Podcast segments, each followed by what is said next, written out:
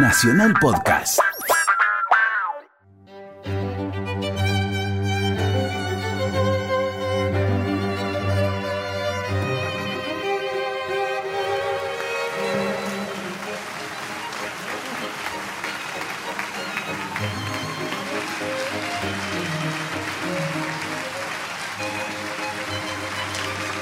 Bienvenidos, bienvenidos todos al tercer recital de la décima temporada de los conciertos de la 96.7 en el año en el cual Radio Nacional celebra sus primeros 80 años.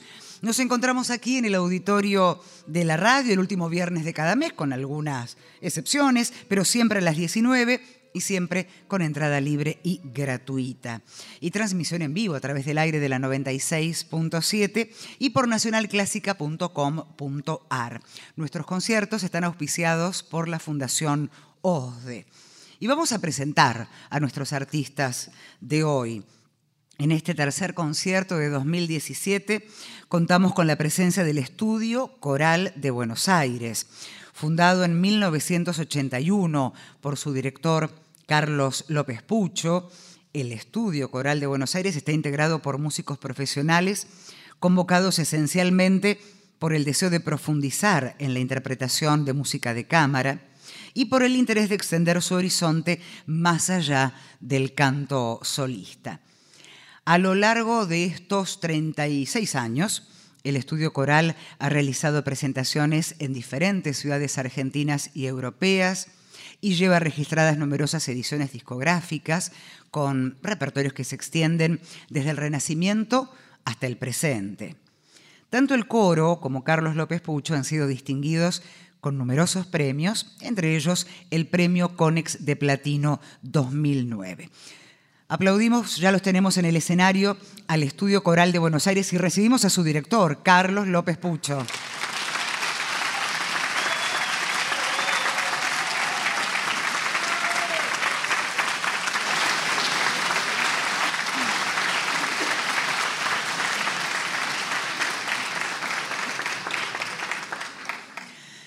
Y este recital con un auditorio, digámoslo, para quienes nos están escuchando por la radio por la página de la radio, está colmadísimo. Este eh, recital a cargo del Estudio Coral de Buenos Aires comienza con tres obras de John Tafner, The Lamb, de Georgi Ligeti, O Juventud, y de Olivier Messiaen, O Sacrum Convivium. El Estudio Coral de Buenos Aires.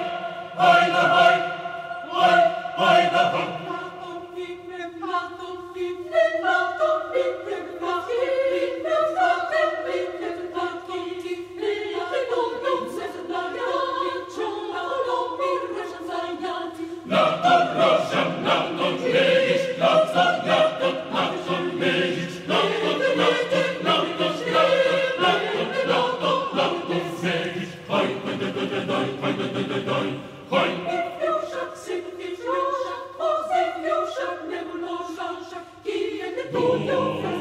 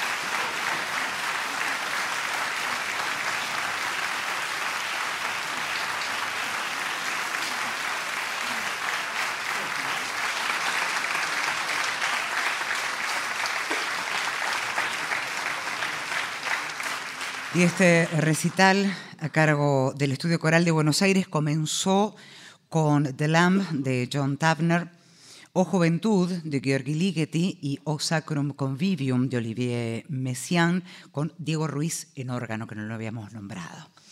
Maestro. Eh, hola, buenas noches. Vamos a seguir con una obra de un autor bastante poco conocido, Giacinto Scelsi, un autor italiano de primera mitad del siglo, digamos, del siglo XX, que es una especie de gran secreto de la vanguardia, porque eh, para todas las vanguardias de fin del siglo XX, Chelsea es un, innovador, un creador y un impulsor de algunas de las escuelas más vanguardísticas de las últimas décadas. Y, este, y al mismo tiempo es prácticamente un desconocido en, el ámbito del concierto. Chelsea, les cuento más o menos la historia.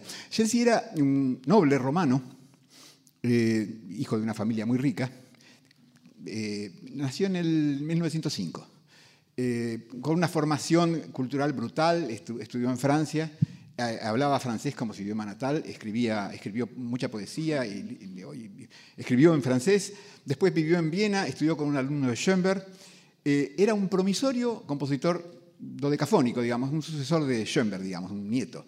esto hasta la guerra, hasta la, hasta la guerra mundial había un montón de obras, hay buenas críticas, comentarios como qué, bárbaro este hombre. Eh, después de la guerra pasaron dos cosas que yo siempre las cuento juntas, pero no sabe cuál es, cuál, es culpa de cuál. Una, su mujer lo dejó.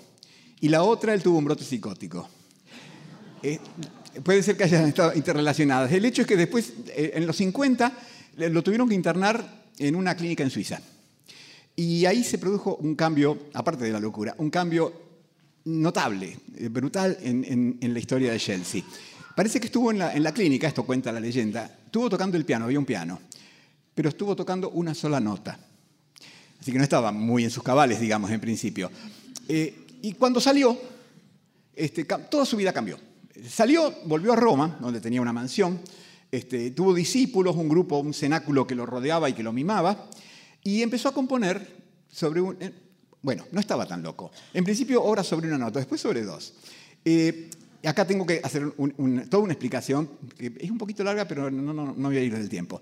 Hay toda una escuela eh, de, compositores, sobre todo en Francia, que llaman los espectralistas, que son derivados, en alguna medida, de las cosas que hizo Chelsea. Chelsea trabajaba con el espectro sonoro, que es un concepto bastante físico, no tiene que ver con fantasmas. Es eh, cuando ustedes tienen un sonido, un sonido eh, que hace un instrumento, en realidad lo que están escuchando es ese sonido más sus armónicos, que son, bueno, son frecuencias que son múltiplos enteros de la frecuencia básica que uno escucha. No importa eso. Pero uno está escuchando no solo ese sonido, sino muchos. Y entre todos constituyen, entre otras cosas, el timbre del instrumento que uno escucha. Uno diferencia un violín de una flauta por cómo es el espectro del violín o de la flauta. Después hay otras cosas, por ejemplo, cuando se canta, hay partes del espectro que se, denominan el formante, que cambian, uno diferencia si es una A o una O o una U. En fin, el espectro está, eh, reflejado en un montón de características del sonido. Chelsea empezó a trabajar sobre eso, no tanto sobre el sonido que se escucha, sino lo que pasa con el espectro. Digamos, el espectro cambia y se altera con cualquier cosa. Se cambia, por ejemplo, con el modo de ataque. Si uno hace hay ahí hay unos transitorios brutales que el espectro de lo que uno va a escuchar no tiene nada que ver. Si lo hace en el medio de un sonido, obviamente el espectro se sacude todo, se agita como, como, como si estuviera oliendo ajo. ¿no? Y eh, eh, Chelsea empezó a trabajar con esta cosa y después con un principio básico que lo saben los físicos y lo saben los músicos. Cuando dos espectros pertenecen a dos sonidos que están muy cerquita, pero muy cerquita, muy cerquita quiero decir para los músicos, un cuarto de tono, por ejemplo, hasta un medio de tono. Los dos espectros chocan, se produce lo que los físicos llaman interferencias entre los armónicos. Entre los armónicos se producen, eh, eh, los músicos los llaman batidos o batimenti. Eh, se producen vibraciones, alteraciones, es decir, los dos espectros es como si se enfrentaran y se pelearan. Entonces, ya se empieza a trabajar, entre otras cosas, básicamente con estas proximidades de sonidos eh, estas proximidades grandes de sonidos, proximidades en el sentido de que están muy, muy cerquita los sonidos. La obra que vamos a escuchar ahora pertenece a dos o tres años después de esta anécdota. Es un Gloria, donde prácticamente no van a escuchar el texto de Gloria, efectivamente, un Gloria cortito de unos tres minutos, donde Chelsea enseguida, digamos, la obra empieza sobre un la, enseguida se monta sobre un si y un fa sostenido. Está escrita a ocho voces. Todas las voces tienen indicaciones muy exóticas. En principio, un sí y un fa sostenido para un músico es una quinta, una quinta justa es un sonido cualquiera. Pero a esos dos sonidos, Chelsea pide, con una notación que, que inventa, que a uno le agregue un cuartito de tono por arriba, a otro un cuartito de tono por abajo, y después que le agregue otro cuartito de tono por arriba, después otro cuartito de tono por abajo. Y además cada uno de esos pide distintos tipos de recursos de modificación, de modificación del espectro, justamente, como por ejemplo trinos, pide cosas raras como trinos en cuartos de tono, cosas que para el que sabe algo de música sabe que es algo complicado, trinos medidos, ataques distintos, eh, silabeos, ese tipo de cosas. Con lo cual, lo que uno termina escuchando, que es lo que quiere Chelsea en realidad, no es tanto lo que pasa abajo a nivel del coro, sino lo que pasa En general en una sala estas cosas se escuchan más en las salas más acústicas. No sé cómo lo van a disfrutar, pero seguramente el público que está acá lo va a escuchar mejor que el que está en su casa. Eh, eh, la ventaja de estar acá es que posiblemente lo escuchen mejor. La ventaja de estar en la casa es que si quieren pueden apagar la radio.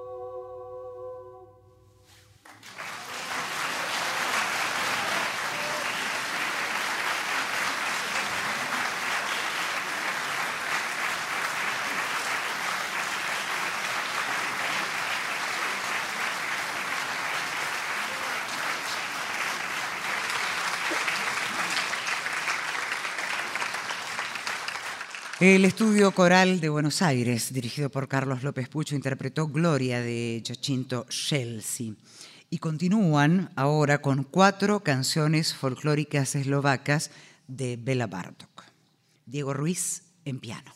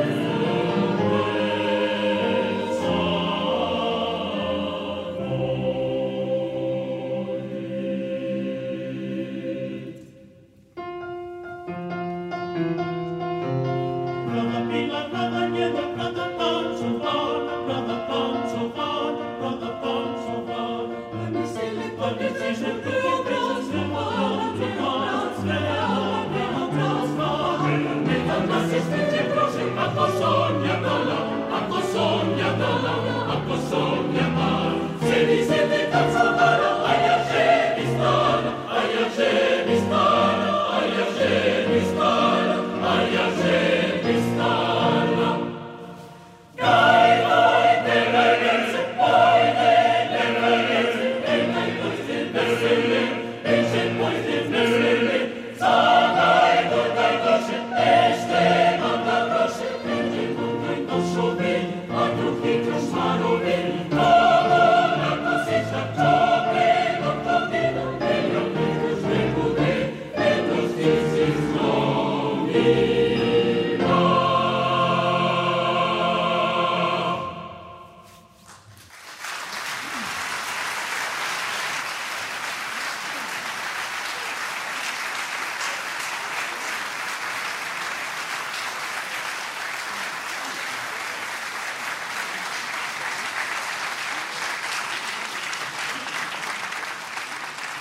Escuchamos al Estudio Coral de Buenos Aires, dirigidos por Carlos López Pucho, con Diego Ruiz al piano, interpretando cuatro canciones folclóricas eslovacas de Bela Bartok.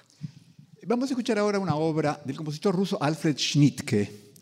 Eh, el apellido que tiene es francamente alemán y efectivamente eh, eh, es ruso-alemán.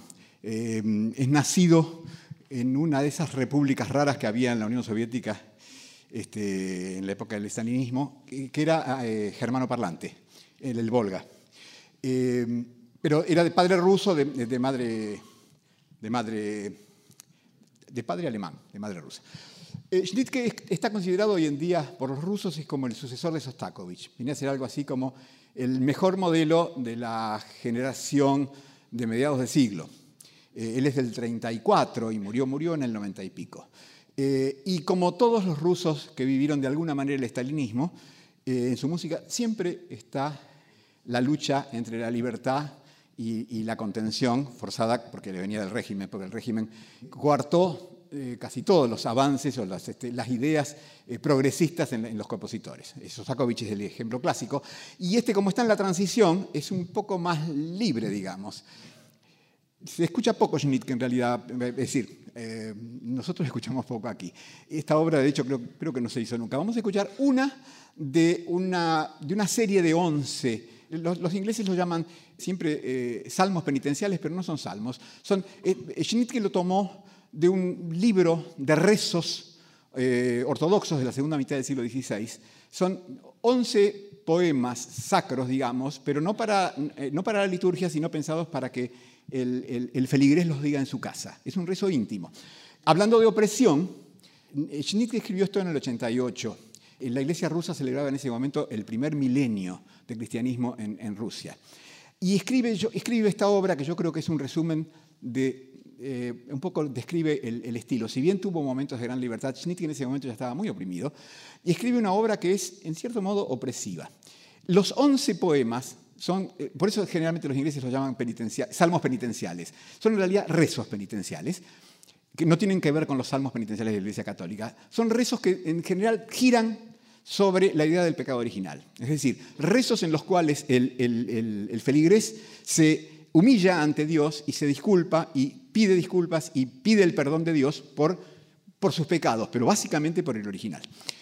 Es decir, yo creo que ahí están, las, es la máxima expresión de lo, represivo, que está muy claramente en la obra que vamos a escuchar. Schnittke, como es un compositor en cierta medida contenido, es vagamente tonal. Vamos a escuchar una de las, de las once canciones, que la hemos traducido allí del ruso como hombres cristianos reunidos.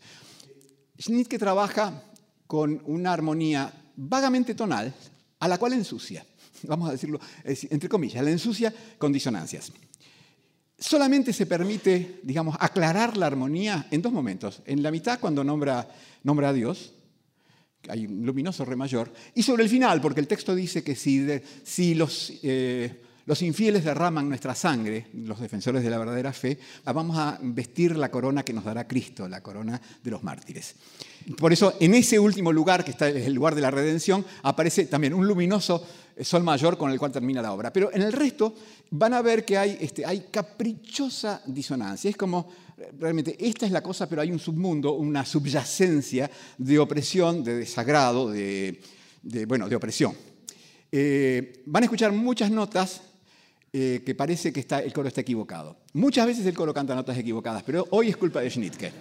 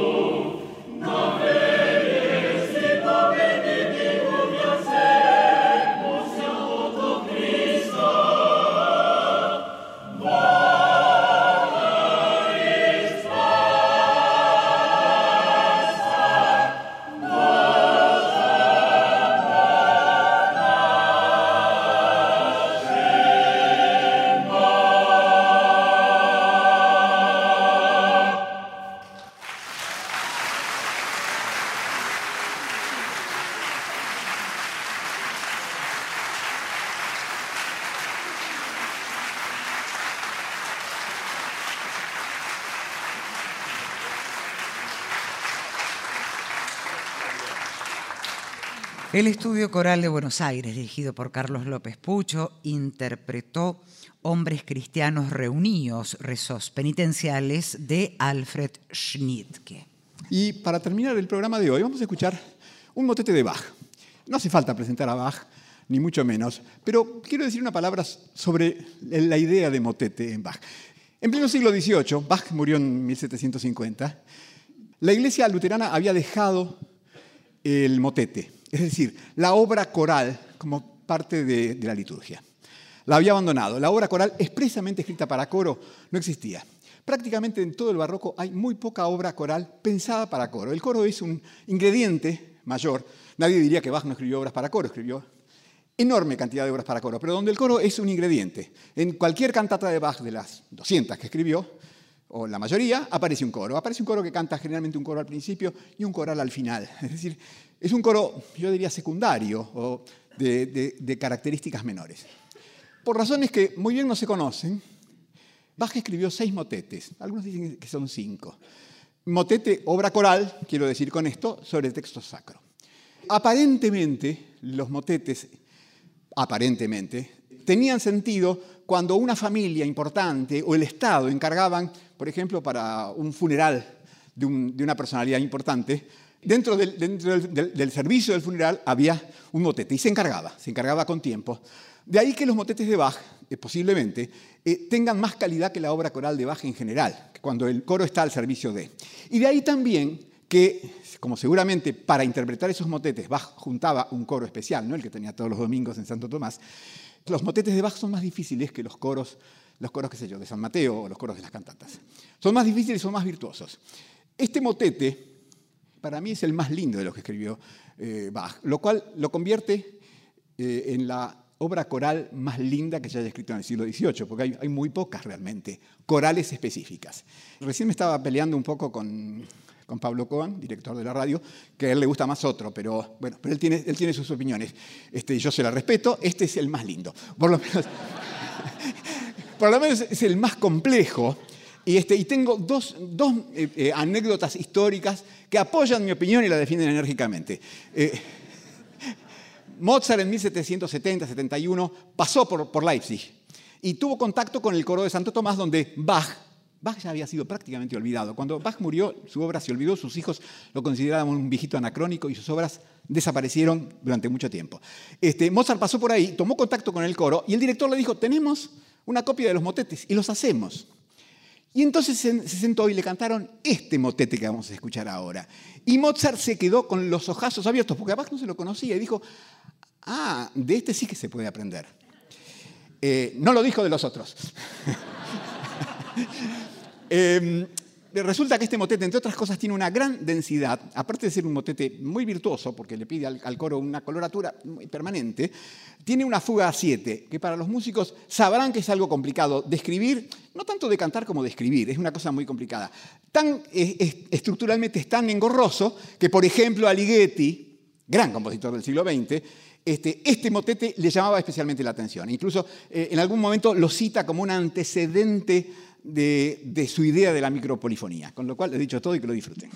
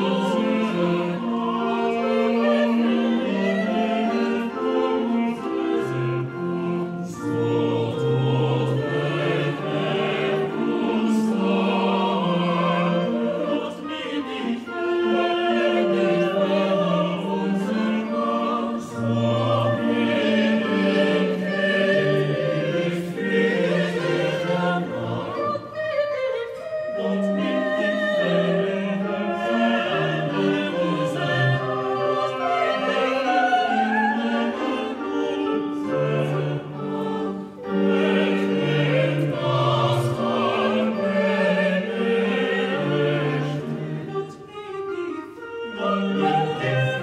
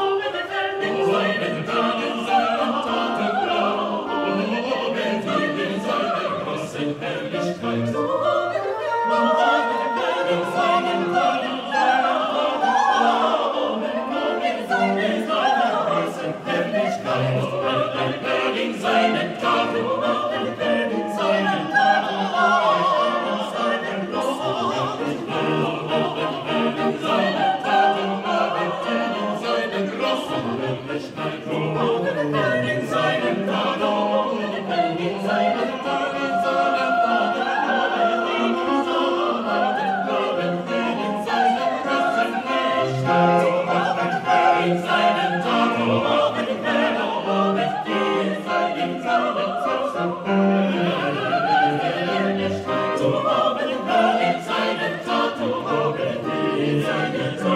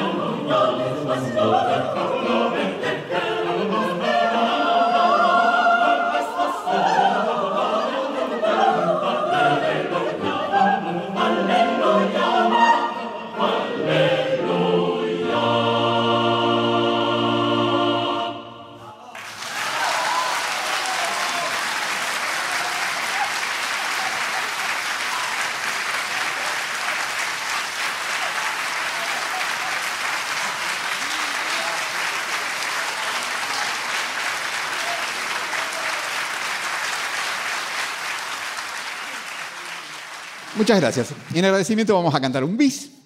Vamos a cantar una canción venezolana, un golpe tocuyano del compositor Henry Martínez, en un arreglo que nos dedicaron Juan Pablo Correa, los dos venezolanos. Eh, se llama Los Grifiñafitos. Eh, es un trabalenguas en venezolano, así que no intenten entenderlo. Algunas cosas van a entender, pero no todas. Lo canta Luz Matas, Pablo Di Mario, Paul González y en el cuatro Gustavo Marega. Y en el bombo Pablo Rabachini.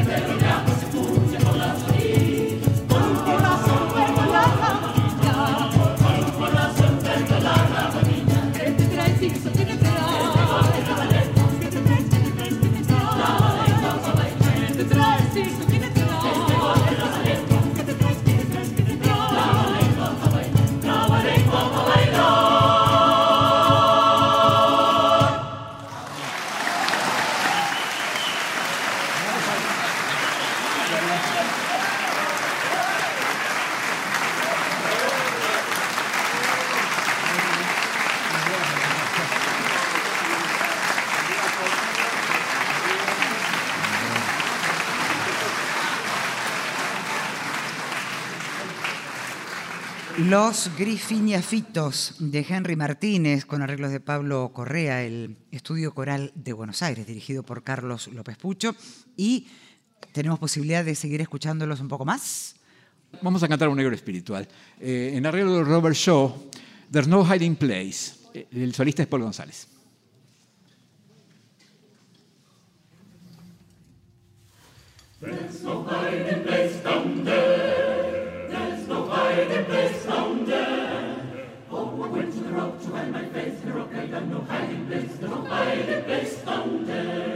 Oh, the rock cry than Berlin tall. Oh, the rock cry than Berlin tall. Oh, the rock cried out, Berlin tall. What would you do with a bird? Oh, hide him, bless down there.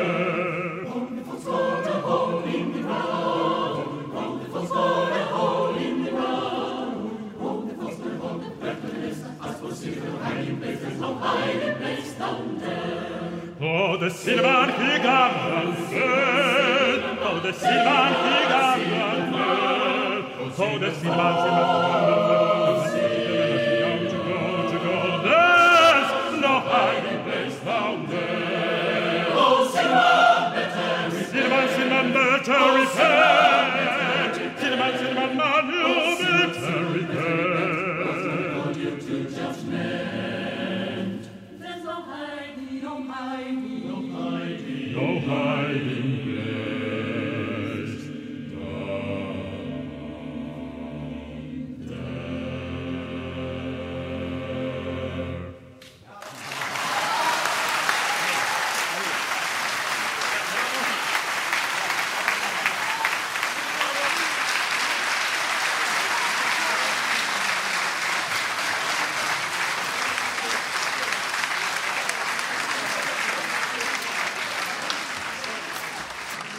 Y así llegamos al final de este tercer recital de la décima temporada de los conciertos de la 96.7.